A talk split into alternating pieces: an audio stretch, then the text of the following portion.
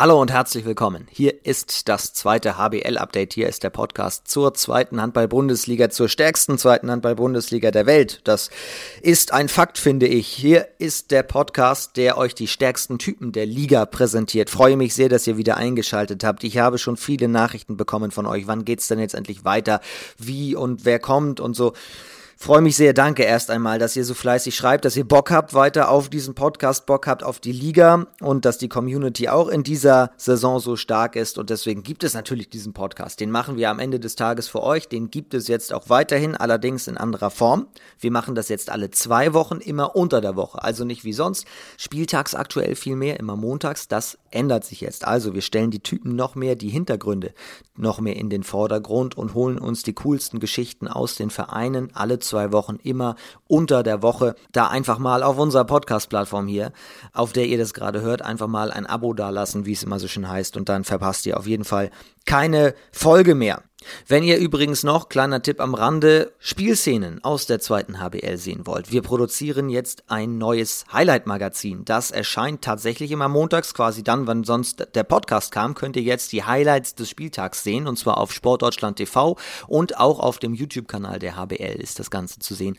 Klickt euch da mal rein, da haben wir immer drei Partien des aktuellen Spieltags für euch zusammengefasst in einer kleinen Highlight-Version. Jetzt gehen wir aber rein in den aktuellen Podcast. Heute ist wirklich, wenn ich von stärksten Typen der Liga rede, ein Typ zu Gast, der, ja, ich weiß gar nicht, der wäre, glaube ich, gar nicht so gerne zurück in die zweite HBL gekommen. Ich freue mich aber sehr, weil er damit jetzt äh, auch in unserem Podcast dabei sein kann. Er ist mit dem Tusem aus der Liquimoli HBL abgestiegen. Zurück in der zweiten HBL begrüßen wir den Tusem Essen und Lukas Firnhaber. Der ist heute zu Gast. Wir haben darüber gesprochen, wie hat denn Essen eigentlich diesen Abstieg verkraftet? Weiß nicht, wie es euch ging, aber Essen hat in der Bundesliga ja trotzdem einen guten Eindruck auch hinterlassen. Können Sie das spielerisch fortsetzen? Werden Sie direkt wieder aufsteigen? Wer sind eigentlich die größten Aufstiegskandidaten neben Essen? Und was macht eigentlich Lukas Firnhaber in seiner Freizeit in Essen? Da hat er jetzt nämlich tatsächlich eine neue Beschäftigung, die ihn ziemlich tatsächlich auch in Anspruch nimmt. Ich sage nur Hund ist da. Wir sprechen ausführlich über das Thema Ernährung, weil es ihn sehr interessiert, bewegt und natürlich auch betrifft als Profi und hören natürlich auch, was sein Bruder, HC Erlangen-Spieler Sebastian Flamme Firnhaber über seinen kleinen Bruder sagt. Denn die haben schon ziemlich viel zusammen erlebt, unter anderem auch einmal in einer WG in Kiel gelebt. Das erfahrt ihr jetzt alles hier. Mein Name ist Finn Ole Martins, kurz vom. Ich bin Hallensprecher beim Handballsportverein Hamburg, Sportreporter und darf durch diesen Podcast führen. Freue mich sehr. Jetzt legen wir los mit dem zweiten HBL-Update der ersten Folge der neuen Saison mit Lukas Firnhaber. Ich wünsche euch ganz viel Spaß.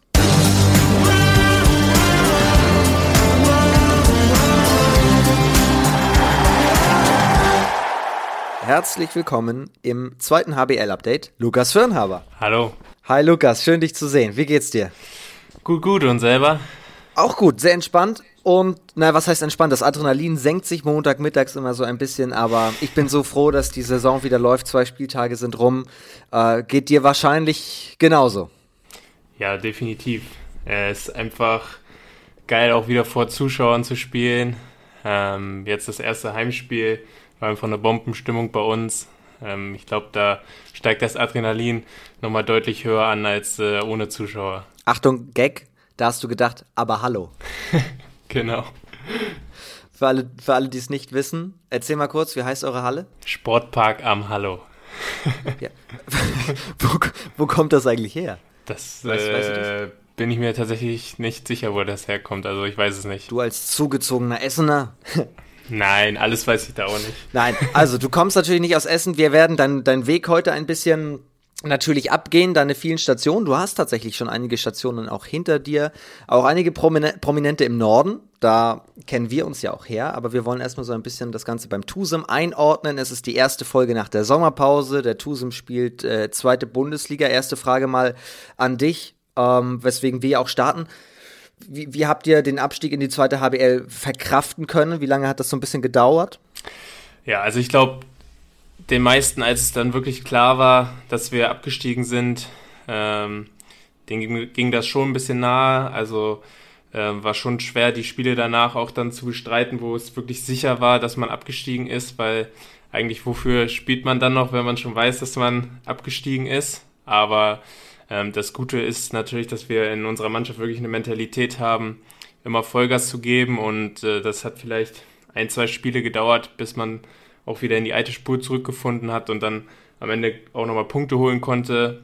Und ähm, ich glaube, die Mannschaft hat einfach eine, eine mega Stärke als Team und äh, das zeigen wir jeden Tag im Training und jeden Tag auf dem Spielfeld und ähm, dadurch war es dann schnell einfach vergessen und allen war klar, gut, wir spielen einfach nächste Saison zweite Liga, aber ist doch genauso geil, nächste Saison wieder aufzusteigen. Ja, ja, sehr gute Einstellung. Ja, das stimmt. Äh, ihr gehört ja auch zum Favoritenkreis.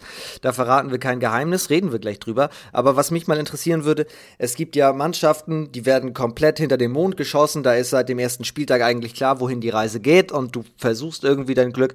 Aber dann gibt es so Mannschaften auch wie euch, die eigentlich einen guten Kader haben, die das auch zeigen, die das versuchen spielerisch auch zu lösen, nichts mit der Brechstange oder so, das sah ja auch echt gut aus und ihr habt ja auch Mannschaften wie den THW beispielsweise lange äh, auch auch ähm, am Rande, sage ich mal, einer Niederlage gehabt oder zumindest ihr habt denen die Grenzen teilweise aufzeigen können.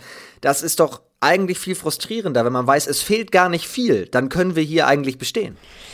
Ja, das war definitiv so. Also wir hatten ziemlich viele knappe Spiele, auch wo wir teilweise in der Halbzeit geführt haben oder nur mit einem hinten lagen und dann ist es am Ende einfach der kleine Unterschied, der vielleicht die Erfahrung der anderen Spieler ausmacht, dass man einfach ja, am Ende nicht, nicht mehr mithalten kann. Und ähm, ich denke, wir sind eine spielerisch sehr, sehr starke Truppe und das haben wir auch versucht, jedes Spiel zu zeigen, ähm, was auch sehr oft sehr gut geklappt hat viele haben das wahrscheinlich gesehen, dass wir viel auch mit, sag ich mal, Trickspielzügen, mit Camper und sowas gespielt haben, mit Spielwitz. Wir haben einfach versucht, auf dem Spielfeld möglichst viel Spaß zu haben.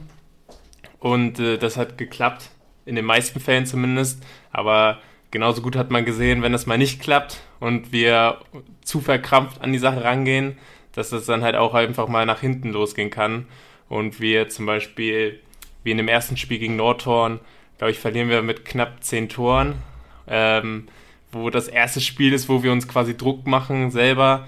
Ähm, das ist so ein Spiel, das müssen wir gewinnen, um die Klasse zu erhalten. Und ähm, ja, das ist dann am Ende, glaube ich, der Unterschied, der, der uns zwischen den, sag ich mal, voll, voll Profis oder zu der, zu der Weltklasse, zur Weltspitze natürlich auch ausmacht. Aber was man auch sagen muss, ihr könnt das alles relativ realistisch einschätzen. Ihr wusstet immer, wie es läuft, auch wenn man so die Interviews mit dir und deinen, deinen Kollegen, auch, auch mit eurem Trainer, Jamal, gehört und, und gelesen hat, dann weiß man immer, okay, die wissen genau, wie sie ihren Weg gehen. Und da sieht man auch, euer Kader ist relativ beständig geblieben im Sommer. Ja, ich denke, das zeigt auch, wofür der TUSIM steht einfach. Das ist äh, eine, eine super, super Familie, eigentlich ein ein super Konstrukt und die Leute fühlen sich hier einfach wohl im Verein. Das geht mir genauso.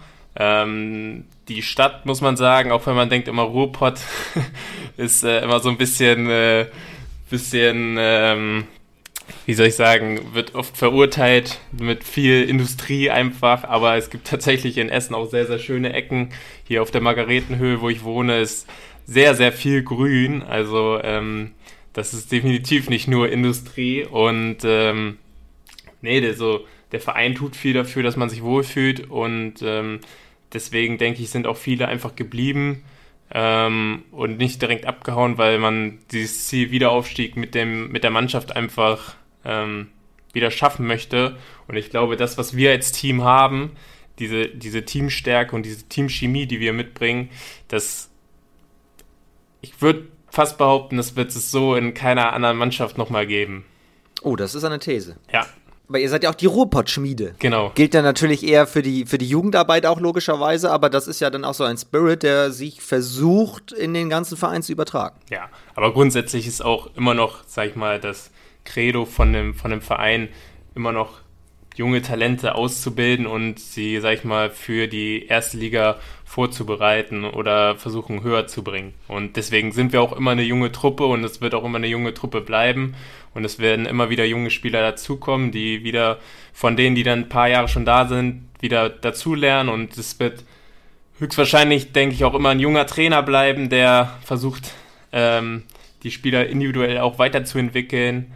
Also das das ist das, was Tusem einfach ausmacht und ähm, das geht jetzt schon ein paar Jahre so. und äh, das wird auch noch ein paar Jahre definitiv so anhalten. Das war ja auch bei dir nicht anders. Du bist Jahrgang 97 und genau. lass mich zurückrechnen, 2018, also mit 21 nach Essen gewechselt. Was hat dich der Sprung oder was hat dir der Sprung nach Essen noch einmal mehr gebracht? Wo konntest du dein Spiel? Jetzt sind wir schon mittendrin in der Analyse, aber wir können ja trotzdem mal leicht reingehen. Wie hat der Tusem dein Spiel verbessert? Ja, also ich glaube grundsätzlich mein Entscheidungsverhalten im Spiel ist deutlich besser geworden. Wann kann ich werfen? Äh, wann äh, passe ich lieber oder wann treffe ich die Entscheidung, wohin der Pass geht? Und ähm, gerade das ist jetzt unter Jamal nochmal echt deutlich besser geworden, ähm, was auch dafür spricht, dass ich unsere Überzahl spiele. Ähm, das heißt, ich entscheide quasi in dem Moment, wo, wo der Ball hingeht und wo ich den freien Mann sehe. Und ähm, ich denke, das mache ich bisher ganz gut. Zumindest gibt Jamal mir da immer wieder das Vertrauen. Und das habe ich letzte Saison auch schon gemacht. Und äh, letzte Saison hat es auch gut geklappt in der ersten Liga. Ähm, und gerade in den, in den ersten Jahren war es einfach wichtig für mich, auch unter Jaron dann einfach sehr, sehr viel Spielpraxis zu sammeln. Und dadurch, dass ich eigentlich der einzige Linkshänder jetzt, ja, eigentlich zwei Jahre auf jeden Fall war, ähm, alleine auf der Position und äh, sonst eigentlich nur Rechtshänder da gespielt haben, ähm, war es für mich halt optimal, um viel, viel Spielpraxis zu sammeln, viel im Training dazu zu lernen und immer ja, einfach Vollgas zu geben und auch da muss ich wieder sagen, beim Tusem gibt es keinen, der zurücksteckt, sondern da wird jedes Training halt Vollgas gegeben. Und wenn es mal ein bisschen über die Stränge schlägt oder ein bisschen anstrengender wird, da steckt keiner zurück. Und äh, das gehört einfach hier auch zur Mentalität, jedes Training Vollgas zu geben. Und das ist sowieso was, was mir Spaß macht, mit Ehrgeiz, Disziplin an die ganze Sache ranzugehen und auch außerhalb des Trainings auf gewisse Dinge zu achten, wie Ernährung, vielleicht nochmal ein bisschen extra Mobility machen oder mal eine Runde Fahrrad zu fahren und äh, das, äh, das einfach viel für meine Regeneration zu tun und äh, da habe ich mich, denke ich, auch hier nochmal extrem weiterentwickelt und das ist das, was am Ende mir einfach beim Spielen auf dem Spielfeld und im Training einfach weitergeholfen hat. Wenn wir jetzt nochmal ganz kurz beim Angriffsspiel bleiben, also ich erinnere beispielsweise dritte Liga Altenholz, auch da hattest du schon eine Fackel, ja, ja im, in deinem Arm. Auch wenn die Überzahlsituation kam, hast du auch schon äh, natürlich die richtige Entscheidung getroffen, logischerweise. Sonst hätte auch ein Verein wie Essen nicht gesagt, den wollen wir mal nehmen. Aber was aus der Distanz zumindest auffällt, du bist in diesen Situationen auch entspannter geworden, weil du weißt, diese Situationen werden kommen.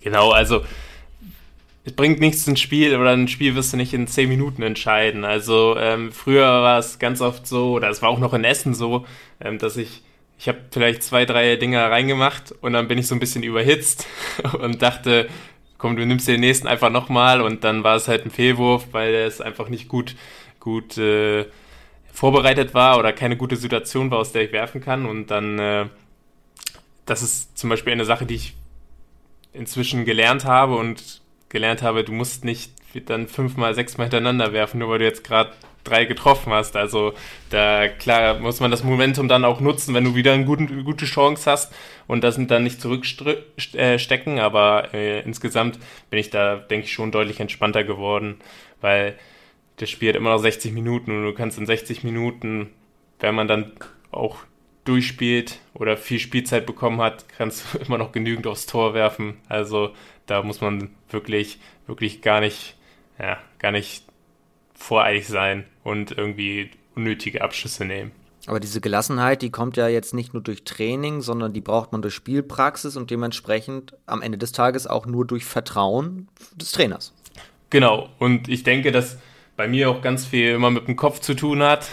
Also ich bin, äh, denke ich, ein unglaublicher Kopfmensch und mache mir viel Gedanken, ähm, was mit Sicherheit auch eine starke Eigenschaft ist von mir, aber manchmal auf dem Feld auch äh, zu Problemen führt, wenn man mal ein paar mehr verwirft oder so und dann direkt wieder das Kopfgerattere losgeht. Und auch da, denke ich, bin ich deutlich entspannter geworden. Also ich versuche die Situation, die ich gut kann, so anzunehmen, wie ich sie annehmen soll.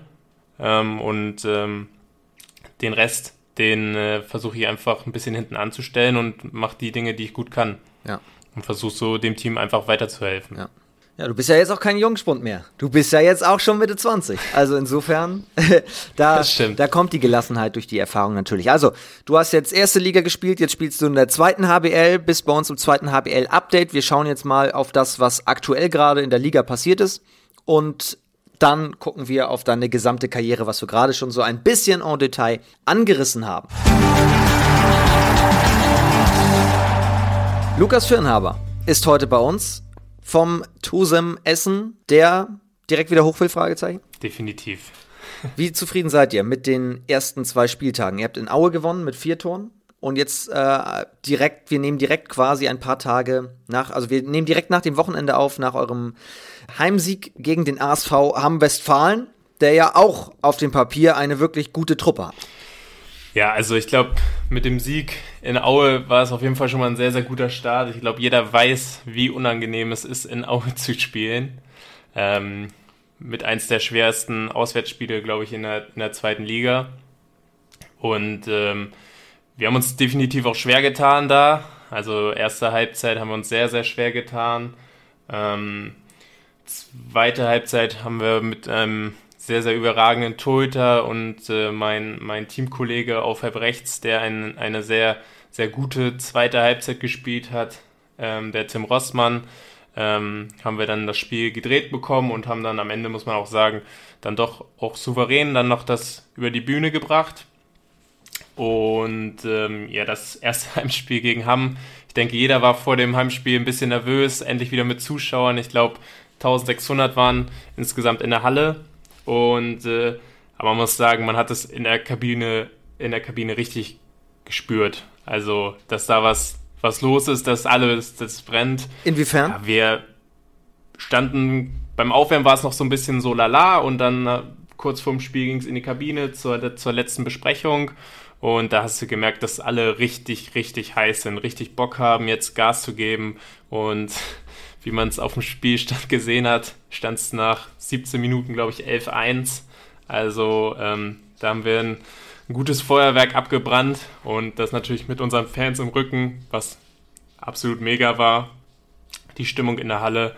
Und ähm, da, selbst wenn ich jetzt nochmal dran denke, kommt mir ein bisschen Gänsehaut, aber das war schon echt, echt geil und eine richtig gute Stimmung.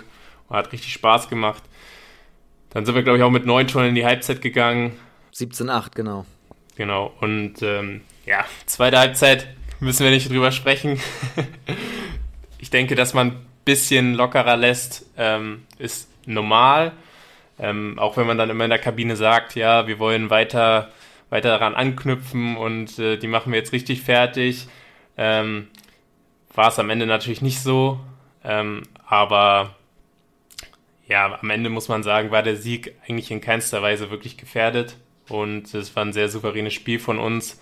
Ähm, dass man das am Ende dann nochmal so spannend in Anführungszeichen äh, machen muss, das hoffe ich passiert uns nicht nochmal, falls wir, falls wir so einen Vorsprung haben, weil ähm, das kann auch definitiv dann noch anders ausgehen bei der Qualität, die in der zweiten Bundesliga rumläuft. Aber man will ja den Fans auch was bieten. genau. Nein, kleiner Spaß, aber wenn wir uns nur mal die erste Viertelstunde anschauen, wo es 9 zu 1 steht und dann erhöht ihr sogar noch auf, auf zwei mehr, war das so die perfekte erste äh, Anfangsphase im, im Sinne von, das ist auch der Handball, die Art und Weise, wie ihr spielen wollt? Ja, ich glaube, besser, besser könnten, können wir das nicht spielen in dem Moment. Also wir haben eine Bombenabwehr hinten mit einem guten Tor da hinten drin.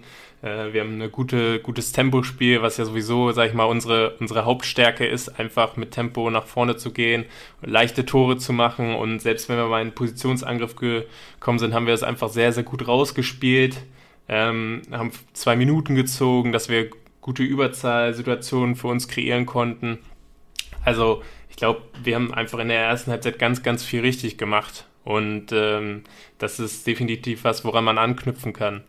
Wie zufrieden ist Lukas Firnhaber mit seiner Leistung? Zweimal drei Tore im Angriff? Ähm, ja, also in, in Aue war es äh, so, bin ich gut ins Spiel gekommen, ähm, hatte dann, glaube ich, drei Fehlwürfe. Ähm, dann kam, kam mein Kollege, der es einfach überragend gemacht hat. Ähm, hatte dann noch eine Übersituation, Überzahlsituation, glaube ich, in der zweiten Halbzeit. Ähm, und äh, dann ja, muss ich einfach sagen, auch dann, dann sitze ich gerne auf der Bank und gucke meinem Kollegen zu, äh, wie, er, wie er die Dinger da reinhaut. Ähm, das ist einfach immer noch ein Teamsport und wie wir am Ende. Ja, erzähl mal, wie, wie, wie kommt ihr klar? Ja, sehr gut. Also, wir sind ja auch zwei unterschiedliche Spielertypen, das muss man ja auch einfach mal sagen. Und äh, in dem Moment äh, hat er es einfach sehr, sehr gut gemacht. Und in dem, dann freue ich mich einfach, dass er gut spielt und äh, ich auf der Bank sitzen kann und äh, beziehungsweise freue ich mich natürlich nicht, dass ich auf der Bank sitzen kann, aber äh, ich freue mich darüber, dass er gut yes, endlich Bank. dass er darüber, dass er gut spielt und wir das Spiel gewinnen. So, das ist äh, am Ende das Ziel und äh, wenn wir es ein Teamsport und wir wollen am Ende das Ziel Aufstieg natürlich verfolgen und äh, das geht nur, wenn wir jedes Spiel äh, am besten Fall, im besten Fall gewinnen. Aber da gibt's harte Konkurrenz zu, logischerweise. Denn es gibt einige andere Mannschaften. Ich war äh, Ende August beim, beim Media Day der zweiten HBL. Da wurden einige Mannschaften auch genannt von den ganzen Kapitänen, die dort waren von allen Mannschaften. Die haben mal so ein bisschen äh, erörtert, wer könnten denn die größten Aufstiegsfavoriten sein? Also du hast schon gesagt, ihr wollt natürlich hoch. Wer sind denn noch für euch dahingehend die größten Konkurrenten aus deiner Sicht? Ja, Nordhorn, Gummersbach sind, glaube ich, schon äh, die zwei Anwärter, die auf jeden Fall oben noch mitspielen wollen. Ähm, dann hast du Coburg, die, glaube ich, jetzt nicht so pralle in die Saison gestartet sind, äh, genauso wie Nordhorn, die, die, überraschend gegen Rostock gestolpert sind. Beide. Beide, ja. Beide tatsächlich. Was natürlich für Rostock spricht. Äh, ich glaube, die haben beide mal zu Hause auch gespielt. Ja. Ähm, also scheint auf jeden Fall natürlich auch eine sehr, sehr heimstarke oder unangenehme Mannschaft äh, gerade in Rostock zu sein. Ähm, dann hast du, wen habe ich denn noch? Ja, Dresden eigentlich, die letzte Saison eigentlich auch eine sehr, sehr gute Saison gespielt haben, die so ein bisschen als, ja ich mal, Geheim, Geheimfavorit äh, da mitspielen. Ich sag mal, in der zweiten Liga hast du bestimmt sieben, acht Mannschaften, die, die auf jeden Fall oben irgendwie mitspielen wollen. So. Dresden euer nächster Gegner? Da seid ihr schon mal gewarnt. Gegen Lukas. Ja, gegen, gegen Lukas Wucher-Pfennig, den ja. du sehr gut kennst. Ja. Tabellenführer ist ein anderer ehemaliger Mannschaftskollege von dir, Dominik Blaue, mit dem TV Hüttenberg. Habt Das ihr schon ein stimmt. bisschen Kontakt gehabt? Äh, nee, eigentlich noch gar nicht so. Hat dich das überrascht in der Art und Weise, in der Hüttenberg die, die Spiele gewonnen hat? Das war ja auch schon relativ deutlich, haben die Eulen am ersten Spieltag bei 21 Gegentoren gehalten. Ja, ich glaube, äh, Dominik hat auch ein sehr, sehr gutes Spiel da gemacht, glaube ich, in, der, in, dem, in dem ersten Spiel gegen die Eulen. Ähm, ja, da, ich bin auch überrascht, dass äh, Friesenheim jetzt mit 0 zu 4 Punkten dasteht. Also, ähm, die haben das zweite Spiel jetzt gestern, glaube ich, auch gegen Dessau verloren. Ähm, ja, eigentlich haben sie ja nicht so viele Abgänge, einen neuen Trainer. Ähm, ich bin gespannt, wie sie, sich, wie sie in die Saison reinkommen. Ich meine, ein neuer Trainer ist ja auch immer, sorgt auch immer für einen gewissen Umbruch. Aber ich denke, es wird eine Mannschaft sein, die sich definitiv wieder fangen wird und äh, den einen oder anderen Punkt auch noch definitiv holen wird. Erörtern wir auf jeden Fall in der nächsten Folge. Da ist nämlich Janne Klein von den Eulenborns hier zu Gast. Kurzer Blick nochmal auf die, auf die Spitzengruppe der Liga. Es gibt fünf Mannschaften mit äh, 4 zu 0 Punkten. Da gehört ihr natürlich dazu. Gummersbach auf Rang 2 steht mit äh, Eintracht Hagen, ein Aufsteiger, und Empo Rostock, du hast es gerade angesprochen, hat einfach mal zwei Bundesliga-Absteiger auf einmal weggefiedelt, kann man fast schon sagen. Wie groß ist die Erleichterung, dass ihr jetzt noch nicht nach Rostock müsst?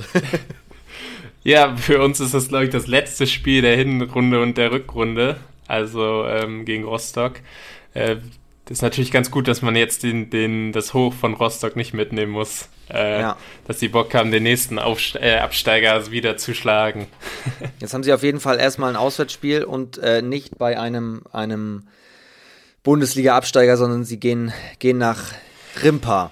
Ähm, wie bereitet ihr euch auf, auf Dresden vor? Was glaubst du, was wird da am gefährlichsten sein? Dresden äh, ist eine unglaublich starke Mannschaft, auch äh, gerade zu Hause äh, vor voller Halle. Ähm, mit unfassbar guter individueller, individueller Qualität. Also ob Sebastian Gress, ähm, Neuhold, die haben da auch sehr gute Neuzugänge bekommen. Äh, Nils Kretschmer, äh, René Zobel, ähm, dann natürlich Lukas, der letzte Saison überragend gespielt hat auf rechts außen.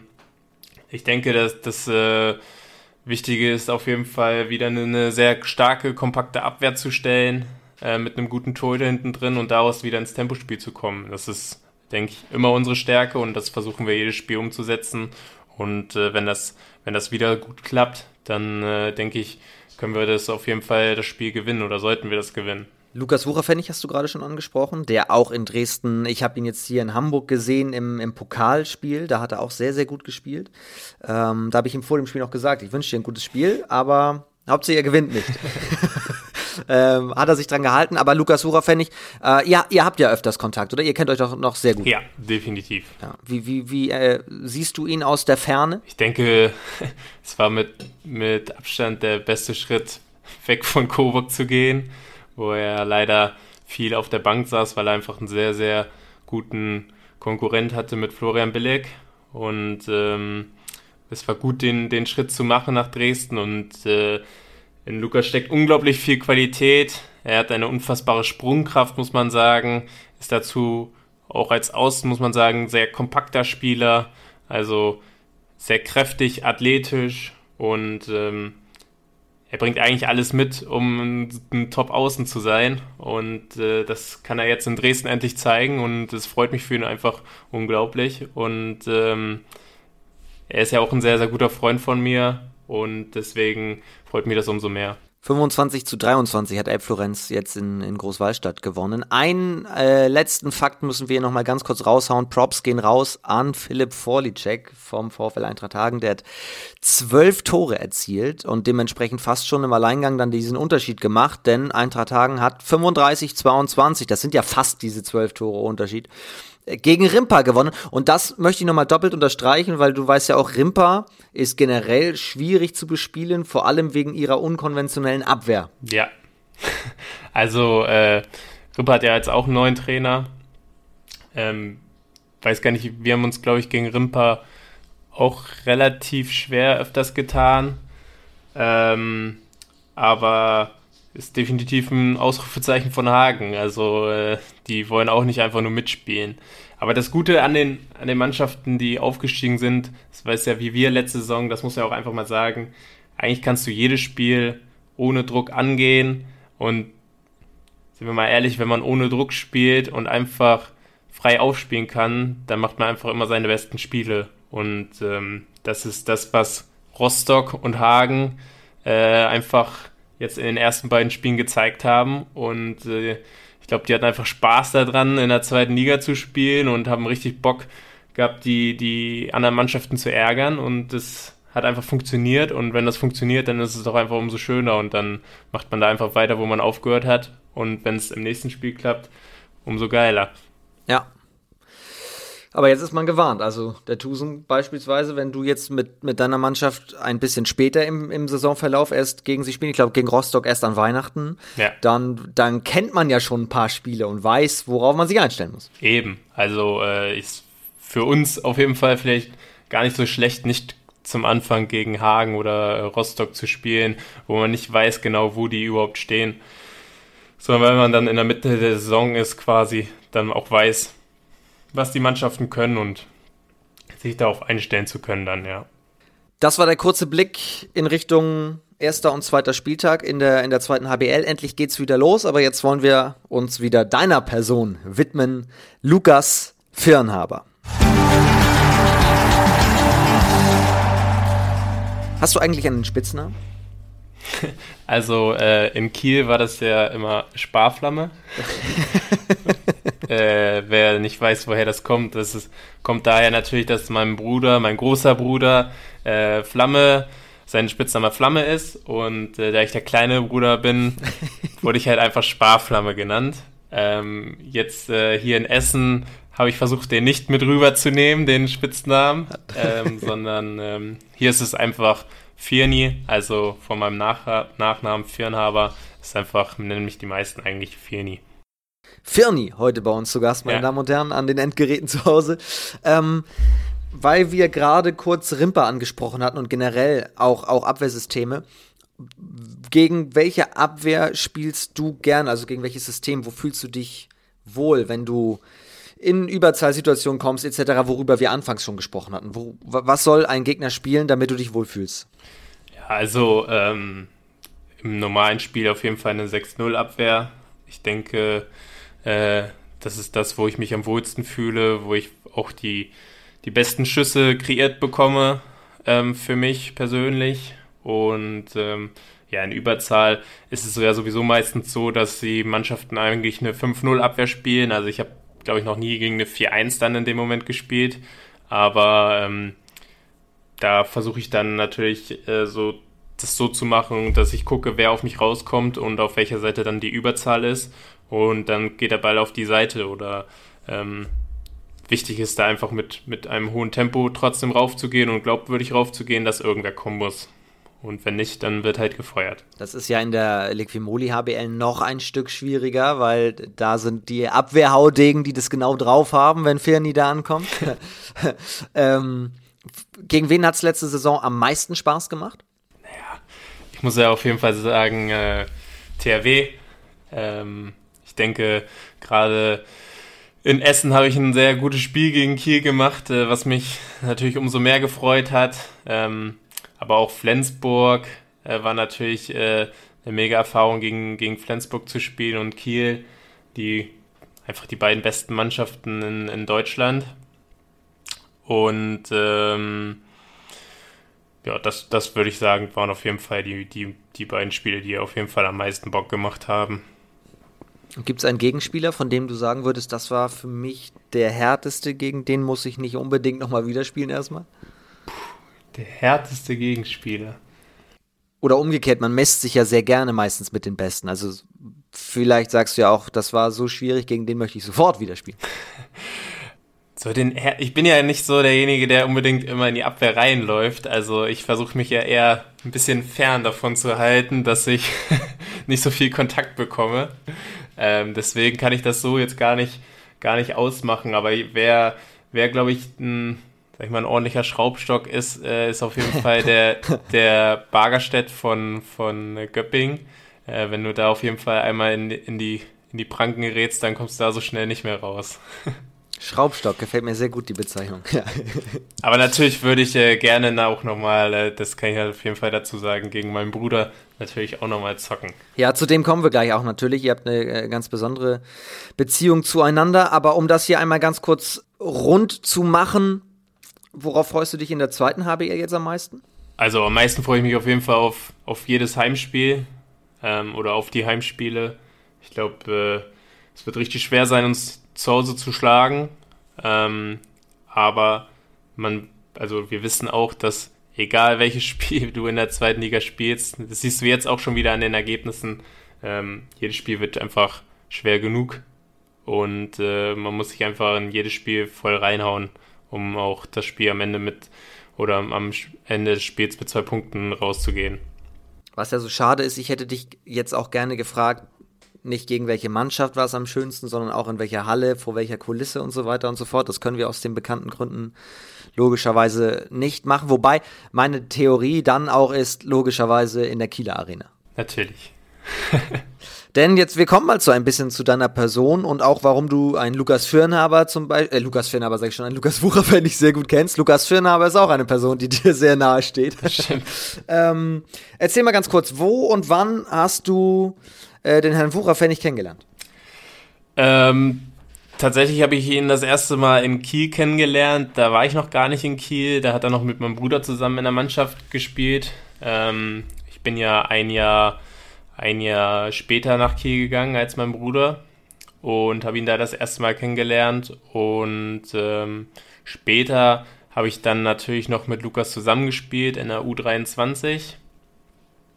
Und äh, daher kennen wir uns und äh, unsere Großväter, Klaus und Klaus, äh, sind, sind beide, äh, beziehungsweise kennen sich sehr gut, ähm, beide auch aus Altenholz und ähm, so, soweit ich weiß, sind die beide auch im Knorrhahn äh, der, der Bundeslotsenkammer in äh, Kiel. Im, Im was bitte? Im Knorrhahn, also die äh, Knorrhahn, die machen, singen so Shanties und ah, okay. ähm, ja. Ach so, und da, da sind die beiden. Und da wart ihr mal bei einem Konzert? Äh, ich war, die haben tatsächlich öfters mal auf der Kivo sind die auch aufgetreten. Wir beide zusammen waren auf jeden Fall nicht da, aber ähm, ich war auf jeden Fall schon mal auf der Kieler Woche oder beim Reis und Curry Essen äh, von der von der Bundeslotsenkammer äh, waren wir dann zusammen und ähm, oder ich und mein Bruder dann mit meinem Opa und haben dann uns da natürlich auch ein paar Shanties an, angehört. Ist das auch was für dich? Kannst du singen? Also jetzt mal nein. weit in die Zukunft geblickt, in 50 Jahren. nein, nein, absolut nicht. Stell ich mir gut vor. Lukas Firnhaber, Lukas Wucher fände ich in der Mitte, daneben Sebastian Firnhaber, also zweimal groß, einmal klein. nee, nee, das, das lassen wir, glaube ich, besser. Mit so ein paar Matrosenmützen, du trägst ja gerne Cappy. Ich sehe euch da. Schauen wir mal. ja, okay, da, da kommt offensichtlich keine Euphorie bei dir auf. Aber äh, Achtung, überragende Überleitung. Reis und Curry essen, kochen. Lukas Firnhaber und Lukas Wucherpfennig weiß ich ja auch, die achten sehr auf ihre Ernährung, weil äh, Lukas Wucherpfennig hat das letztes Jahr bei uns hier im, im zweiten HBL-Update auch erzählt, dass der auch früh morgens teilweise aufsteht und da schon kocht und die ganze Woche durchplant. Wie ist es bei dir? Ja, also die ganze Woche durchplanen mache ich nicht. Ähm, ich plane das meistens mit meiner Freundin zusammen, äh, was wir die Woche essen wollen und dann Meistens geht sie einkaufen dafür und ähm, kocht auch tatsächlich äh, am meisten bei uns zu Hause. Aber ähm, dadurch, dass sie auch auf ihre Ernährung achtet, ähm, ist das gar kein Problem und eigentlich essen wir immer das Gleiche. Ähm, das Frühstück mache ich mir immer selber, aber bei mir gibt es natürlich, soweit es geht, versuche ich natürlich nur gesunde Sachen zu essen. Aber so ein Cheat Day am Wochenende ist natürlich, der muss, muss auch drin sein, weil äh, das gehört einfach zum, zum Wohlfühlfaktor dazu. Was heißt immer das Gleiche? Also wie sieht essenstechnisch der Tagesablauf von dir, von dir aus? Also wenn wir Training haben morgens, dann esse ich vorm Training äh, meistens eine Haferbowl äh, mit verschiedenen äh, gefriergetrockneten Früchten, Nüssen, äh, Haferflocken drin. Ähm, mit äh, Hafermilch ist die gemacht und dann haue ich das in den Mixer mit ein paar äh, gefrorenen Früchten und dann kommen da halt so ein paar Toppings oben drauf. Hanfsamen, Chiasamen und sowas. Und äh, dann, wenn ich vom Training wiederkomme, dann gibt es zum Mittag meistens Reis. Ich liebe Reis einfach. Also äh, gerne auch ein Curry oder Reis mit Hähnchen, Brokkoli. Ähm, das sind so Lecker. Gerichte, die ja. ich sehr, sehr gerne esse. Ähm, und abends gibt es meistens nochmal so etwas wie Strammax, also nochmal ein bisschen Brot mit, weiß nicht, vier, fünf Eiern, äh, ein bisschen Speck dazu, sowas. Oder manchmal, manchmal wird es auch getauscht, dass ich dann quasi mittags den Strammax esse und abends dann Reis äh, und Eier. Ja. Und wenn ich kein Training habe morgens, achso, wenn ich kein Training habe morgens, dann lasse ich auch gerne mal das Frühstück ausfallen, weil ich äh, auch darauf achte, dass ich, sag ich mal, nicht zu viele Mahlzeiten in der Woche esse, sondern dass es auch gut für den Körper, mal eine Mahlzeit auszulassen okay. und ähm, mal auf das Frühstück zu verzichten und dann auf nüchternen Magen locker was zu machen. Dann gehe ich zum Beispiel äh, aufs Fahrrad, was ihr jetzt nicht sehen könnt, aber hinter mir steht ein Fahrradergometer, wo, wo ich gerne mal eine halbe Stunde draufgehe und hier ein bisschen Mobility mache. Das mache ich dann alles auf nüchternen Magen und dann trinke ich danach einen leichten Shake oder sowas, ähm, um auf nüchternen Magen zu trainieren. Das ist halt für den Körper auch ganz gut. Und das weißt du woher? Also wie, wie informierst du dich? Ähm, und zwar beziehe ich Nahrungsergänzungsmittel über mein, über ein äh, über eine Firma, die artgerecht heißt. Ähm, und ähm, die haben auch ein Buch rausgebracht über, sag ich mal, über artgerechte Ernährung. Wie hat sich damals quasi der, der Homo sapien äh, ernährt? Und ähm, darüber beziehe ich meine Informationen ganz viel und habe sehr viele Produkte von denen, ähm, die ich benutze. Und ähm, da steht halt auch drin, dass man seine Mahlzeitenfrequenz äh, unter 21 Mahlzeiten pro Woche halten soll, ähm, weil man, mhm. weil es sonst zu einer höheren äh, Chance degenerativer Krankheiten kommt. So, das könnte ich jetzt noch alles erklären. also du beschäftigst dich schon sehr ausführlich mit dieser Thematik, ja? Ja, ja, ich beschäftige mich sehr ausführlich mit der Thematik, weil es mich auch einfach, ich finde es ein unspann, äh, unfassbar spannendes Thema. Ist auch was, was ich vielleicht nach dem Handball gerne, gerne machen würde im Bereich Ernährung, Fitness, Coaching, irgendwie was, ja. was zustande kommen könnte. Und äh, das, das macht mir einfach unfassbar viel Spaß. Und ähm, das, äh, deswegen beschäftige ich mich gerne damit. Und es gibt immer wieder Sachen, die man neu dazulernt und das ist einfach ein, eine Sache auch, die, sag ich mal, endlos ist. Also es wird nie für ein und dieselbe Person den perfekten Ernährungsplan geben, sondern es ist einfach individuell und das finde ich dann an der Sache einfach sehr spannend und man muss auch selber für sich herausfinden, einfach was gut zu seinem Körper passt und äh, ähm, was einem Spaß macht, dann einfach zu machen auch ihr könnt es ja jetzt nicht sehen, nur hören, aber je länger Lukas darüber spricht, desto mehr leuchten seine Augen und er strahlt auch total. das ist wirklich, das ist wirklich dein Thema und ich finde es wirklich spannend, äh, das mit dem Frühstück zu hören, weil äh, es gibt ja die, die überwiegende Mehrheit, sage ich einmal, sagt ja, Frühstück ist die wichtigste oder die beste Mahlzeit am Tag und so weiter und so fort. Und ich habe neulich mich mit T. Sklabisch, der lange beim VfL Lübeck-Schwartau äh, gespielt hat, mit dem habe ich mich unterhalten und der hat auch gesagt, morgens isst er im Grunde nicht zum Frühstück und ist meistens äh, mit nüchternem Magen zum Training gefahren, vor allem wenn Training um neun oder so schon begonnen hat. Ja weil er auch nicht so der Frühstückstyp ist, aber weil er auch in diese Richtung tatsächlich argumentiert hat. Also das ist, ist keine ganz neue äh, Erfindung jetzt. Ich bin trotzdem jedes Mal äh, fasziniert davon, weil das halt noch gar nicht so bekannt ist, oder? Mm, ja, das weiß ich gar nicht, aber es beruht halt quasi auf der, also auf der These, dass früher die, die Menschen auch ihr Essen erstmal jagen mussten, bevor sie was zu essen hatten und sich dadurch automatisch auf nüchternem Magen bewegt haben. Ah, okay. Also äh, die, Leute sind ja nicht aufgestanden, sind in den Kühlschrank gegangen und haben da ihr Essen rausgeholt. so, das gab es früher ja nicht, sondern die mussten erstmal losgehen und ihr Essen holen und jagen und ähm, deswegen äh, ist, das, ist das diese These, warum es auch sinnvoll ist, äh, auf nüchternem Magen zu trainieren und es einfach auch sehr effektiv sein soll für den Körper. Warum das jetzt alles genau so ist, das kann ich im Detail auch nicht zu 100% erklären, aber ähm, dieses mit den degenerativen Krankheiten, ähm, das äh, beruht halt auf eine Eiweißzelle im Körper, die nur ähm, so und so oft gespalten werden kann im Körper. Und je öfter sich die, äh, oder je öfter die gespalten wird, dann stirbt die quasi ab und es muss eine neue Zelle gebildet werden. Und diese Zellen, die sorgen halt, die Zelle heißt mTOR und diese Zelle sorgt halt dafür, dass äh, man schneller zu degenerativen Krankheiten, also chronische Krankheiten auch bekommt und äh, später im hohen Alter dann, dass die Chance dafür höher ist. Aber das ist jetzt, da müssen wir jetzt nicht so weit ausholen. Äh, das ist alles äh, in Ordnung, so wie es ist. Und äh, die Leute, die, die mehr wissen wollen, die können, können mich gerne mal fragen in einer ruhigen Minute, aber ähm, sonst kann ich auch, äh, das ist jetzt keine Werbung, aber dieses äh, Buch von Artgerecht, ich bin auch mit denen nicht gepartnert oder sonst was, ähm, das mache ich einfach aus freien Stücken auch. Ähm, das Buch von Artgerecht, das kann ich wirklich nur jedem empfehlen, das ist schon ein dickes Buch, aber da wird halt einfach auch vieles im Detail erklärt, was sinnvoll ist.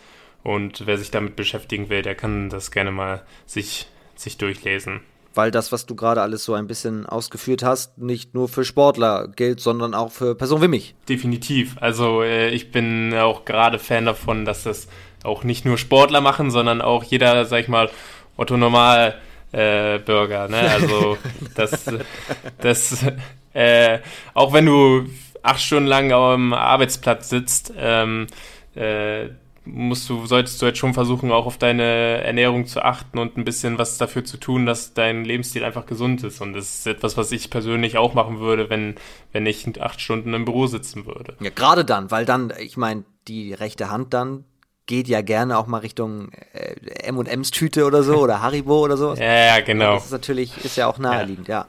ja. Ähm, aber, weil du auch gerade gesagt hast, man kann dir auf, auf Instagram beispielsweise schreiben, wenn man jetzt dazu mehr möchte. Da sind wir schon beim nächsten großen Thema. Du beschäftigst dich ja nicht nur mit Sport und Ernährung, sondern du bist auch relativ viel in den sozialen Netzwerken unterwegs. Da nimmst du die Leute auch mit äh, in deinen Tag. Du hast Mobility vorhin angesprochen. Erzähl mal sowas, was machst du auf Insta alles? Ja, ich habe ab und zu mal, sag ich mal, so Phasen, wo ich dann mal für die für die Leute draußen, die mir folgen, ähm, so Mobility-Routinen hochlade. Ähm, das habe ich auch. Ich habe einen YouTube-Kanal, wo ich ein paar Mobility-Routinen hochgeladen habe, ähm, was man so machen kann morgens nach dem Aufstehen oder nach dem Training oder vor dem Training, um sich einfach äh, schon fürs Training vorzubereiten. Ähm, das habe ich ein bisschen in letzter Zeit vernachlässigt, ähm, weil ich auch jetzt einen Hund zu Hause habe und äh, der auch ein bisschen äh, Beschäftigung braucht. Was und, ganz kurz, was ist das für ein Hund? Ja, der ist von der, von der Straße, also aus, aus Sardinien, ähm, aus dem Tierschutz und ähm, sieht ein bisschen aus, kann man sagen, so ein Labrador Golden Retriever Mix, so ein bisschen. Ja. Schön. Es ist auch wirklich eine, es ist, ist eine sie, äh, wirklich ein sehr, sehr schöner Hund und äh, der, sie macht das super bisher. Sie ist jetzt knapp fünf Monate bei uns, ist jetzt neun Monate alt und ähm, ja. Und wie kam das dazu? Wart ihr im Urlaub auf Sardinien? Corona, ne? Corona-Hund. Also nein. ähm, wir haben, äh, haben uns schon länger damit, darüber überlegt, uns einen Hund zuzulegen. Und ähm, ich war da nicht immer so Fan von, weil ich selber auch, muss ich sagen, keine Erfahrung vorher mit Hunden hatte. Und meine Freundin dafür schon. Also die hatten früher auch schon Hunde in der Familie und ähm, ich habe mich damit ein bisschen schwer getan, weil es natürlich auch Arbeit ist. Ja. Und ähm, dann durch Corona, da meine Freundin eigentlich hauptsächlich im Homeoffice ist, ähm, habe ich dann oder haben wir dann uns entschieden, äh, zu sagen, okay, wir gucken jetzt nach dem Hund, was dann auch noch ein bisschen gedauert hat, um auch einen guten Hund zu bekommen. Und äh, über den Tierschutz ist es auch nicht so einfach, immer einen Hund zu bekommen in jeder Familie. Wenn man nicht verheiratet ist oder sonst was, dann geben die, die Hunde, sag ich mal, nicht so gern weg. Ach so. Aber okay. ähm, genau. Aber ähm, am Ende hat es geklappt und es ist ein super Tier und äh, wir sie gehört jetzt fest zur Familie und ähm, freuen uns darüber sehr. Wie heißt sie? Alvi. Alvi ist äh, finnisch und heißt äh, die Weiße. die Weiße. Ja, sie hat auf der Nase so einen weißen, weißen Strich ah. quasi und sie sollte eigentlich, das ist auch noch eine Geschichte, äh, wir sollten eigentlich erst ihre Schwester bekommen, die komplett weiß ist. Ähm, die wurden aber leider vertauscht und es war quasi Zufall, dass wir dann die, die unseren, unsere Hündin jetzt bekommen haben und ähm, ja, aber wir sind super happy damit. Cool. Finde find ich eine sehr schöne Sache. Und, und ihr habt auch von Beginn an gesagt, wenn, dann gehen wir über den Tierschutz und so weiter, nicht aus dem nächstbesten Wurf, mal gucken, was geht. Ja, also sie wurde in einem zugebundenen Müllsack mit acht ihrer Geschwister an der Straße gefunden und äh, vier davon haben es überlebt und vier nicht. Ne? Also sieben Geschwister und sie. Also ähm, ich denke, wer sich wirklich ein Tier zulegen möchte, kann das gerne über den Tierschutz machen. Ich glaube, das ist ganz, ganz gut, den Hunden da auch wirklich zu helfen, auch wenn man das vielleicht ein bisschen mehr Arbeit ist als dann vom Züchter, weil die Hunde natürlich auch eine, eine Vorgeschichte haben, dann äh, sollte man sich das trotzdem vielleicht mal überlegen, weil äh, es genügend Tiere oder Hunde draußen gibt, denen es einfach nicht so gut geht. Das ist ja eine krasse Geschichte, ja. Und, und äh, letzte Frage dazu, hat, habt ihr Probleme gehabt, also jetzt äh, sie und, und, und du persönlich als Mensch irgendwie Bindungen aufzubauen oder ging das relativ schnell oder war sie verängstigt? Ja, also zum Anfang äh, sind wir mit ihr rausgegangen, da saß sie gefühlt eine halbe Stunde am Verwiese, hat nur umhergeguckt, wollte nirgendwo hingehen, gar nicht. Ähm, das hat sich aber relativ schnell gelegt und sie hat auch zügig eine Bindung zu uns aufgebaut. Und dann sind wir auch irgendwann zur Hundeschule gegangen und haben mit ihr oder üben mit ihr äh, viel. Ähm, und inzwischen hört sie richtig gut, muss man sagen. Wir können mit ihr draußen frei rumlaufen. Ähm, sie hat immer noch, sag ich mal, ein bisschen Angst vor anderen Menschen. Ähm, das legt sich aber auch inzwischen.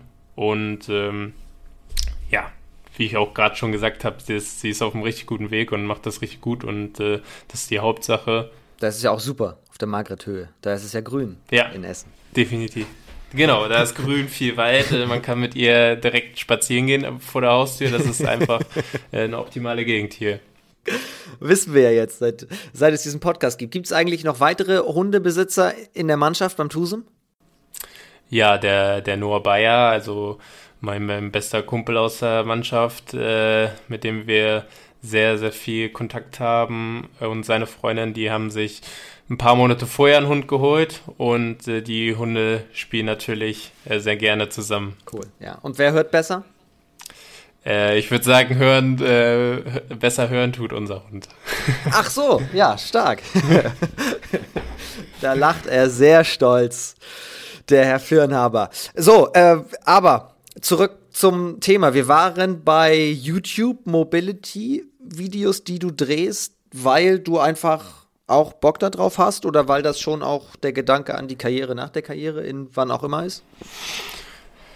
Ja, der Gedanke daran ist es jetzt nicht unbedingt, aber ähm, ja, ich habe einfach Bock daran, da drauf und äh, es macht mir Spaß, mich mit dem Thema einfach zu beschäftigen, ein paar Übungen zu machen, auch einfach für meine Regeneration und ob ich jetzt die Übung zu Hause mache und äh, das, sag ich mal, nicht filme oder einfach mir eine Kamera hinstelle, es einmal abfilme und äh, dann einmal zusammenschneide in 10 Minuten und das hochlade für, für die Leute draußen, die daran Interesse haben. Ist halt für mich kein, kein großer Aufwand. So, das sind 20 Minuten mehr Aufwand. Und ob ich das dann mache oder nicht, ist dann quasi egal. Was ich, was ich ein bisschen vermisse in den Instagram-Stories von Lukas Firnhaber in letzter Zeit ist eine Kamerafahrt. Gerne gab es im letzten Jahr, meine ich, aber auch zu Corona vielleicht, musst du erzählen, eine Kamerafahrt über deinen Schreibtisch und unter deinen Schreibtisch und seitlich an deinem Schreibtisch entlang, weil dort viele LED-Lichter hingen. Und dann hast du immer rüber geschrieben, kommt jetzt schnell rüber zu Twitch, ich bin live. Ich bin live. Ja. Du bist für deine Fans auch auf Twitch. Das stimmt. Äh, ich zocke für mein Leben gerne und ähm, zocke auch gerne mit Noah und äh, Dennis aus meiner Mannschaft. Ähm, zocken wir viel zusammen in unserer freien Zeit und ähm, ja, ich streams manchmal auf Twitch und äh, habe ab und zu schon ein paar andere Spiele auch mal gestreamt, außer Fortnite. Also ich zocke viel Fortnite, zocke aber auch andere Spiele ähm, und äh, da bin ich ab und zu live und ich habe so ein paar Zuschauer und es macht mir einfach Spaß, da nebenbei ein bisschen zu quatschen äh, mit, den, mit den Leuten, die dann zugucken. Und klar sind auch viele von den Tusem-Fans und äh, gucken mir dann dabei zu, aber ähm, ja, dafür mache ich das ja eigentlich. Und ich will damit keine große Karriere, Streamer-Karriere starten oder sonst was, sondern ich mache es einfach nebenbei, weil es mir, mir Spaß macht. Und ob ich dann für anderthalb, zwei Stunden, wenn ich dann so lange zocke, ähm, den Stream einmal kurz anschmeiße, was ein Klick ist auf dem Computer gefühlt, dann äh, macht das halt keinen Unterschied. So. Die wichtige Frage ist ja, wie erfolgreich zockst du denn? ja, also ich würde sagen, Fortnite kann ich schon, schon ganz gut zocken. Ähm, das ist auch das Spiel, was ich hauptsächlich spiele. Ähm, alle anderen Spiele, ich denke, ich bin sehr computeraffin äh, in, in den vielen Dingen. Also ich denke, ich brauche nicht lange, um mich in, in Spiele irgendwie rein zu zu fuchsen, sondern dann, es geht relativ zügig, bis ich dann, bis ich dann die Sachen raus habe. Und, ähm, Bist du da auch mal eher der aggressivere Typ? Also geht der Controller mal aus Versehen an die Wand? Also ich, ja. ich habe das Gefühl, an der weißen Wand hinter dir sind so zwei, drei Einschlagslöcher. ja, so nicht, aber äh, der Tisch äh, wird öfters mal benutzt zum Draufhauen. Oh. Also ähm, das, äh, äh da bin ich schon auch manchmal sehr, sehr impulsiv dann. Nee, aber ich finde das cool auch aus Fansicht, dass man da ja auch nochmal dann eine private Seite von vielleicht dem Lieblingsspieler und so weiter sieht. Äh, ich glaube, das prominenteste Beispiel ist Andy Wolf, der ja auch äh, immer wieder mal auf Twitch zockt, wo viele Handballfans zugucken und er beantwortet dort ja auch viele Fragen. Ja, also äh, dafür nutze ich das ja auch. Also wer Fragen hat oder irgendwas, du kannst mir auch dann quasi in meinem Stream einfach zur Ernährung was Fragen oder so. Es muss ja gar nicht zum, zum äh, Quatschen sein oder einfach so zum, zum Zocken dann, sondern da kann man nämlich ja alles Mögliche fragen und ich mache das einfach gerne, weil äh, ich sag mal, die Fans, die ich habe dann in dem Moment, äh, da freue ich mich natürlich auch drüber, dann mit denen einfach ein bisschen, bisschen zu quatschen und äh, denen quasi so ein bisschen Fannähe einfach zu haben. Wo bist du jetzt eigentlich gerade? Also meldest du dich auch gerade aus deinem, aus deinem Zocker-Room? Ja, ja. Also äh, du bist hier gerade auf meinem mittleren Bildschirm und äh, rechts äh, neben mir ist mein PC und äh, das ist quasi mein, mein Arbeits- äh. Also jetzt haben wir so ein bisschen die private Seite beleuchtet von Lukas Firnhaber. Genau. Jetzt wollen wir doch noch einmal ganz kurz deinen Karriereweg auch nachzeichnen, weil der sehr spannend ist. Wer vorhin gehört hat, dass äh, Teile der Familie Wurefennig und Teile der Familie Firnhaber aus Altenholz kommen und du ja auch in Altenholz gespielt hast, könnte man denken, du kommst oder du kämst aus Altenholz. Dem ist aber gar nicht so, denn du kommst aus deutlich südlicheren Gefilden des Landes. ja, ich komme ursprünglich aus Braunschweig, ähm, ich bin dort ähm, nicht geboren, also ganz ursprünglich komme ich aus Buxtehude, ähm, war dort aber nicht allzu lange, sondern sind damals relativ zügig nach, nach Braunschweig gezogen, war lange im, in Niedersachsen, dann ähm, zu Hause, bin mit 13 dann aufs Handballinternat gegangen nach Hildesheim, äh, wo ich drei Jahre lang verbracht habe. Ähm, zusammen mit meinem Bruder auch, ähm, der dann mit, oder ich bin dann mit 16 vom Handballinternat weg nach Kiel gezogen, mit meinem Bruder zusammen in eine WG und ähm, ja, so kam der Lauf, sag ich mal, zustande, dass ich dann äh, in Altenholz Kiel gespielt habe.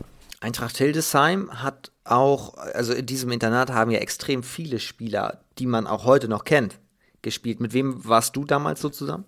Ähm, Freddy Stüber zum Beispiel ähm, war quasi gegenüber von mir mein, mein Zimmernachbar. Jetzt im Stetten, war hier auch schon im Podcast zu Gast? Genau.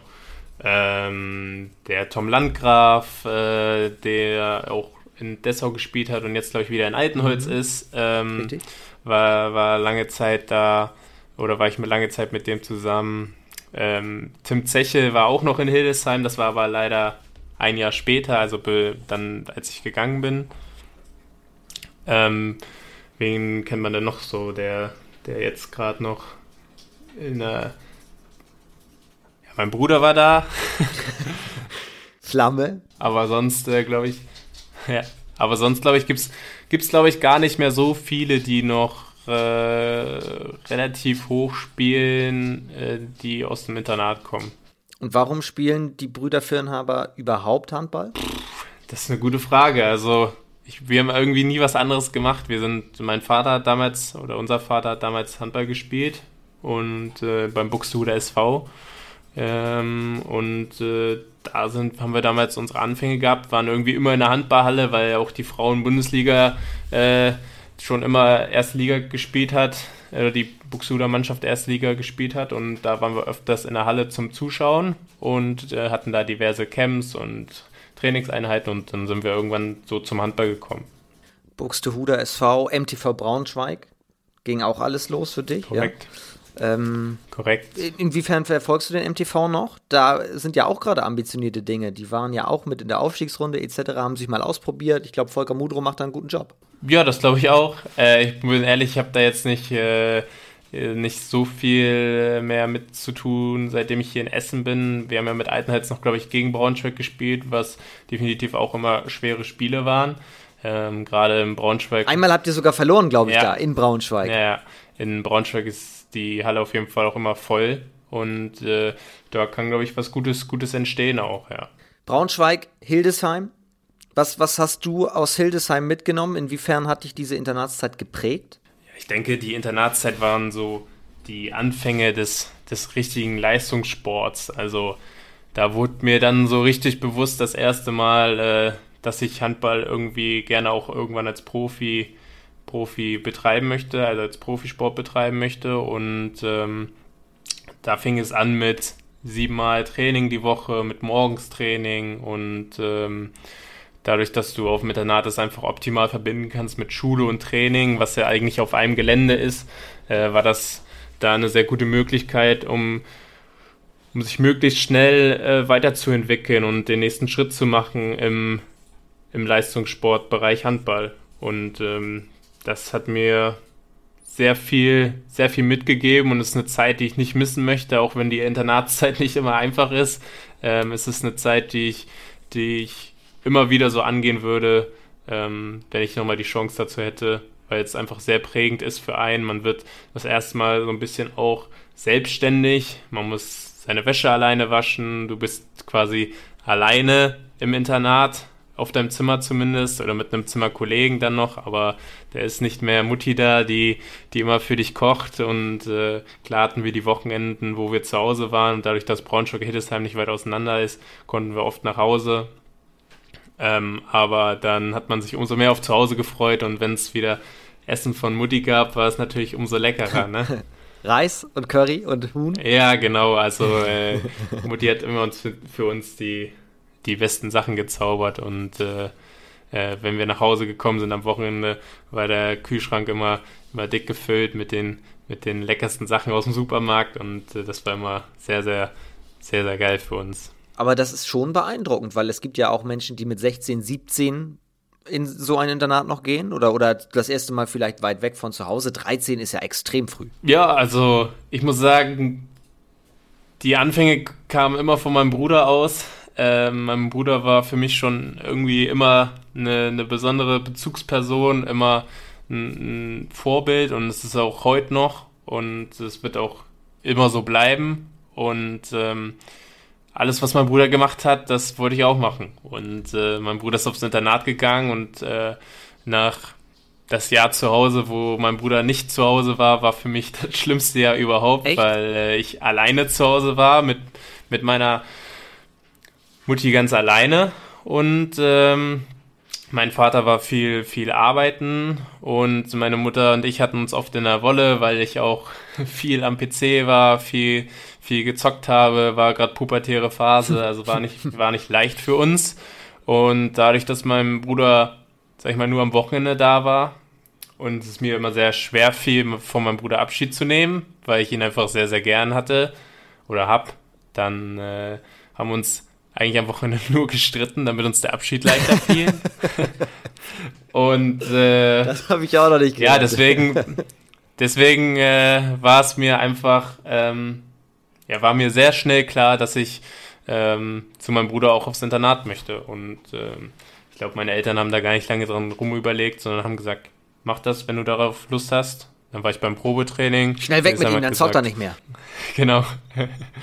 äh, Hildesheim hat gesagt, gerne, kannst gerne kommen und wir würden uns freuen und äh, dann bin ich ein Jahr später aufs Internat meinem Bruder gefolgt. Worüber streiten sich Sebastian und Lukas Firnhaber am Wochenende? ja, ich meine, wir waren 13 und 16 äh, oder 12 und, 12 und 15 in dem, dem Alter. Ja, worüber streitet man sich? Man spielt im Garten Handball, äh, es eskaliert ein bisschen, äh, fängt an, sich leicht zu käppeln, äh, redet nicht mehr miteinander, so die, die typischen Sachen, die Brüder dann miteinander machen. So jetzt nichts nix Weltbewegendes, aber. Ja. Dann bist du ihm gefolgt nach Hildesheim. Ja. Und im Anschluss auch nach Kiel respektive Altenholz. Korrekt. Kam das auch von ihm aus? Ja, mein, Br mein, mein Bruder ist weggegangen nach Kiel ein Jahr spät, also ein Jahr früher und äh, ich er ist damals mit Pitti mitgegangen. Der, mein Bruder war fertig mit seinem Abitur und Pitti ist dann mit Petersen? Pitti, genau, mit Klaus-Dieter Petersen mitgegangen, der ja auch vorher in Hildesheim war als äh, Frühtrainer. Ähm, und äh, ja, ich war oft bei meinem Bruder dann in Kiel tatsächlich, um natürlich auch seine Spiele am Wochenende zu gucken, wenn ich selber keine Spiele hatte. Und da meine, eigentlich meine Familie auch in Kiel ist, also Großeltern beide, ähm, Tante, Onkel, waren alle in Kiel und äh, dann habe ich eigentlich schnell gesagt, okay, dann möchte ich auch nach Kiel.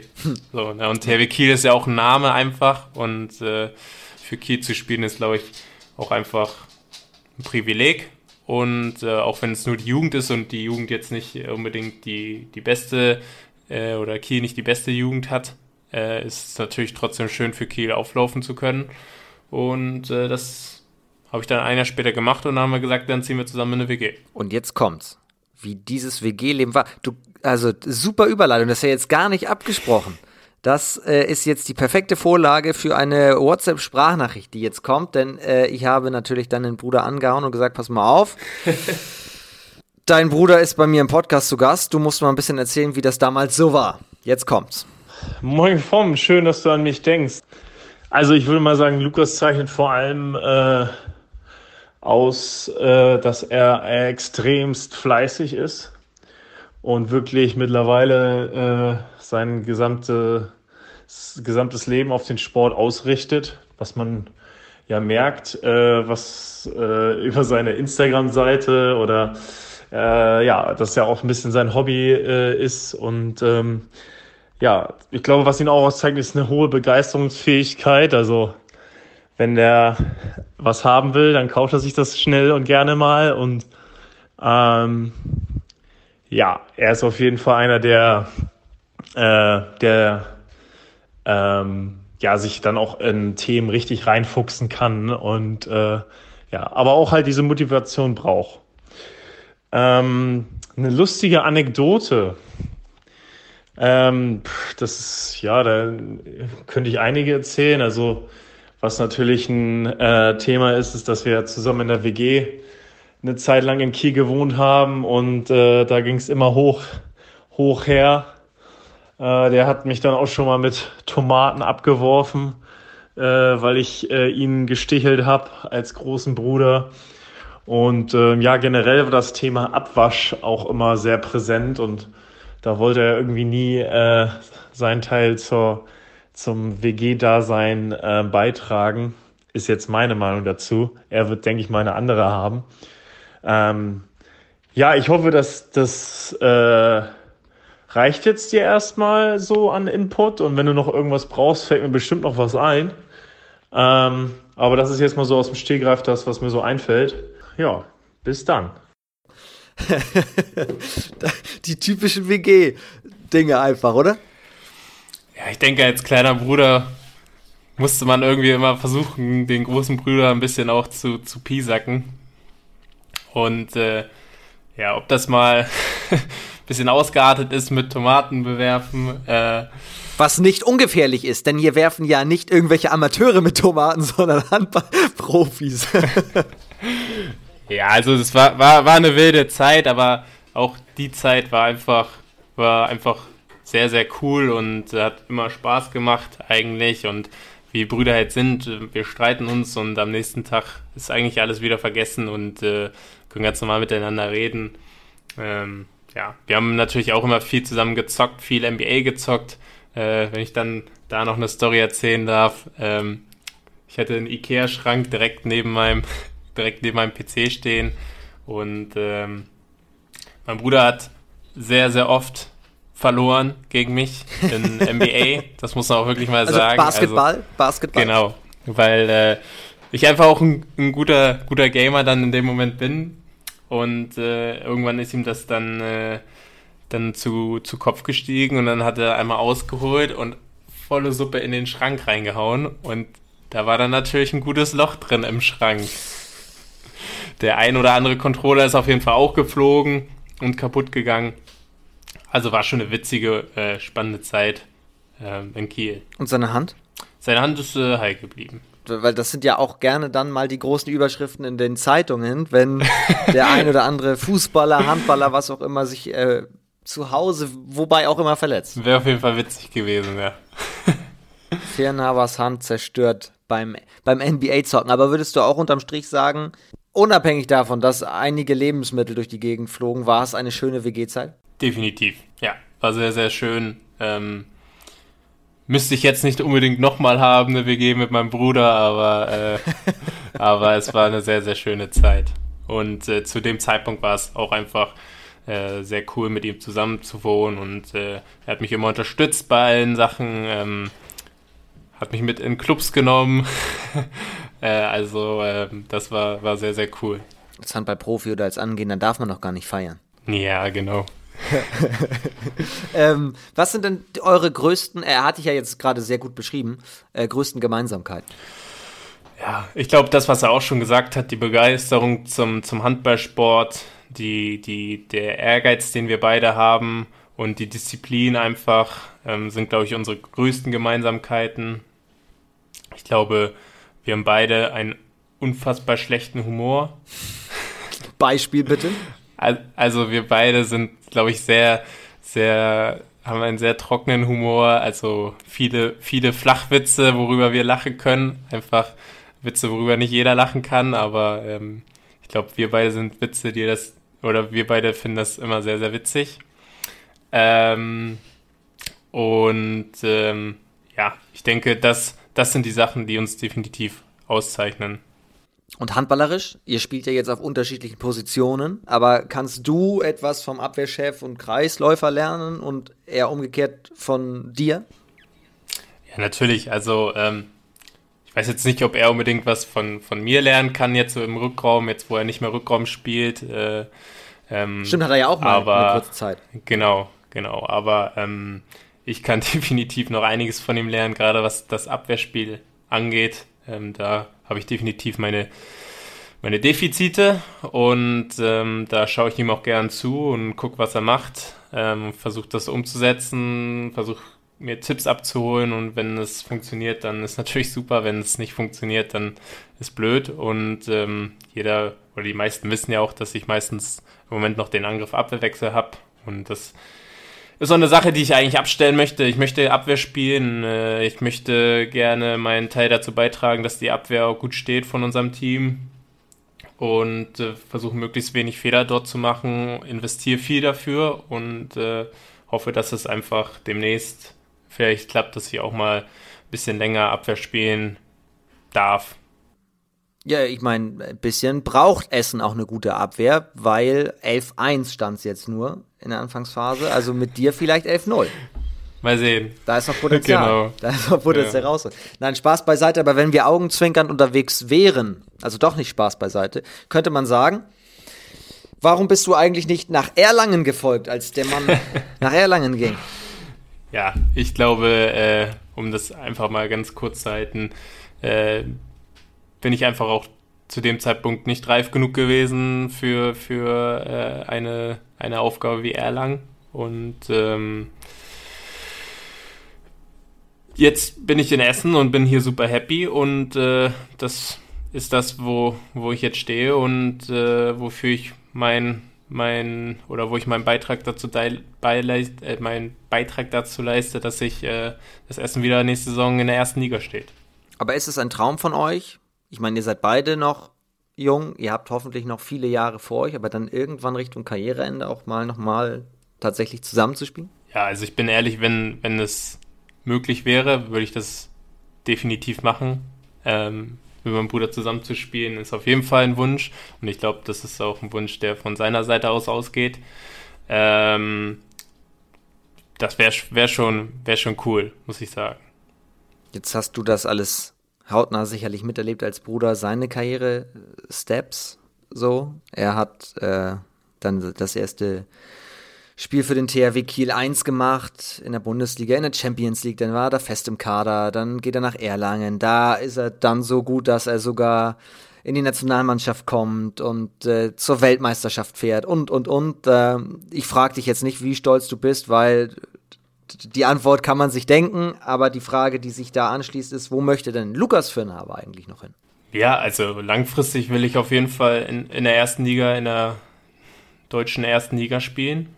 Und ähm, was darüber hinausgeht, denke ich, ist alles, äh, sag ich mal, Bonus. Ich würde natürlich gerne auch Steps in die Nationalmannschaft machen und versuchen dort, dort mal Luft zu schnuppern.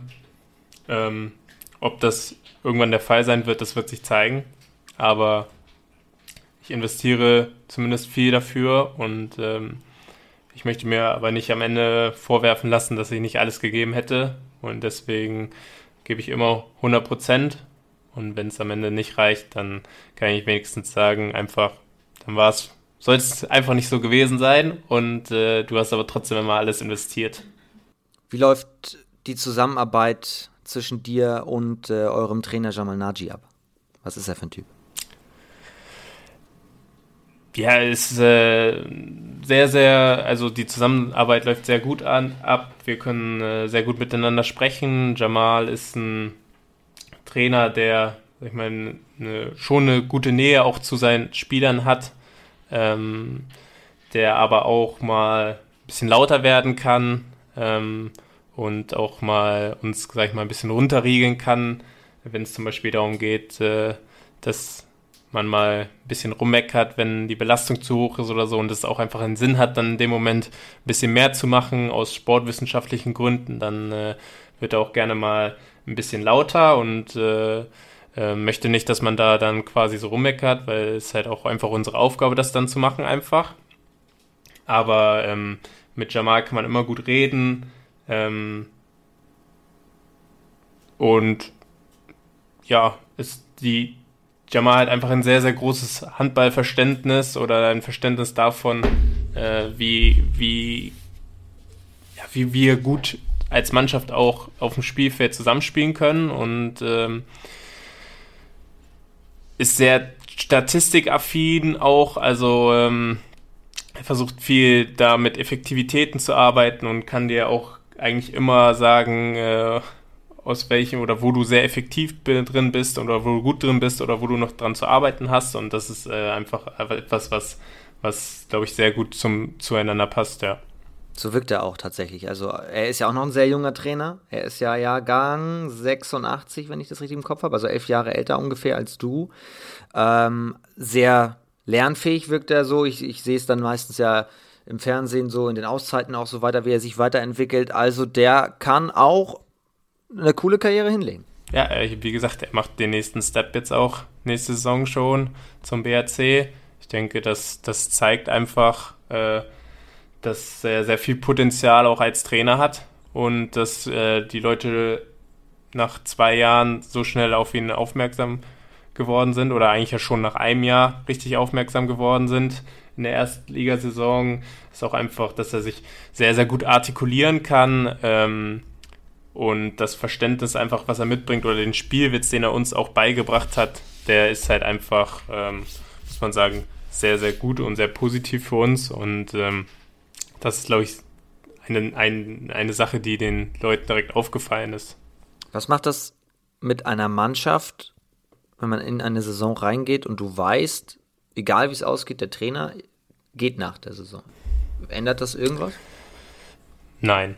Also klar, wir wissen das und mit Sicherheit war es kurz bei, bei allen Thema, aber Jamal hat auch ganz klar äh, kommuniziert mit allen, dass, dass es ihm quasi in dieser Saison nicht um BRC geht oder sonst was und der sein, sein, seine volle Leistung in den Tusim investiert und ähm, Jamal ist auch einer, dem man das definitiv abkauft und äh, der, das auch machen wird und ähm, Deswegen müssen wir uns, glaube ich, da keine Sorgen machen, dass Jamal Lust hat, nächste Saison gegen Tusem Essen zu spielen. Also äh, das äh, ähm, wäre für ihn, glaube ich, auch nochmal ein, eine, eine Auszeichnung, dass er mit der Mannschaft nochmal aufsteigen würde. Das wäre auch einfach nochmal ein gutes, gutes Statement.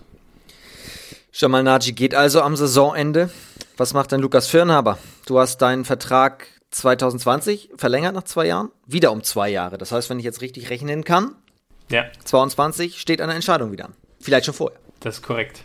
Ähm, wie ich auch eben schon gesagt habe, ich möchte gerne in der ersten Liga spielen. Ähm, ob das beim Tusem ist, das weiß ich zu dem Zeitpunkt jetzt noch nicht.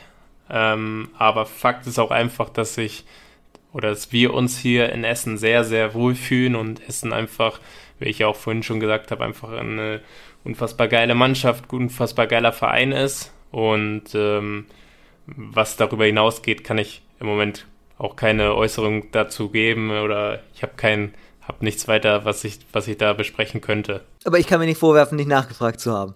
So. Muss ich machen, muss ich natürlich machen. Jetzt kommt tatsächlich noch eine Frage zum, zum Abschluss dieses Podcasts, die wir letzte Saison auch schon immer drin hatten. Thema Handball verbessern? Wir haben jetzt schon sehr viel darüber gesprochen, wie möchte der Tuse im Handball spielen, was gefällt dir, wie wäre deine Perfektion von Handball. Ähm, aber unabhängig mal vom Spielerischen, wenn du auf das Handballspiel, Regeln drumherum etc. guckst, wie würdest du den Handballsport verbessern wollen, wenn du eine Regel dazu packen würdest oder abschaffen würdest? Wie wäre aus deiner Sicht der Handball verbesserungswürdig? Das hast du bestimmt öfter schon gehört. Äh, ich würde äh, den siebten Feldspieler abschaffen. Ja. ja. Äh, das hast du bestimmt definitiv öfter schon gehört. Ähm, ich finde tatsächlich spannend auch ähm, ein Playoff-Spielsystem. Okay. Ähm, so wie es in den amerikanischen Ligen gemacht wird, eigentlich. Ähm, also in der ersten und in der zweiten Liga oder sprechen wir jetzt über die zweite HBL? Äh, ist egal, ob in der ersten und zweiten Liga, aber ich finde, wenn du deutschlandweit schon spielst, also komplett deutschlandweit, was ja erste und zweite Liga ist, kann man definitiv ein Playoff-System einführen. Ähm, das finde ich definitiv sehr, sehr spannend und so glaube ich, wird es auch schon in der dänischen Liga gemacht. Ich glaube, die dänische Liga hat auch ein Playoff-System. Ähm, was natürlich dafür spricht, dass man nochmal deutlich mehr Spiele in der Saison hat, als sowieso schon. Ähm, aber ähm, sowas finde ich sehr spannend und ähm, Stimmt, würde Alfred Gislason nicht ganz so gut finden, ne?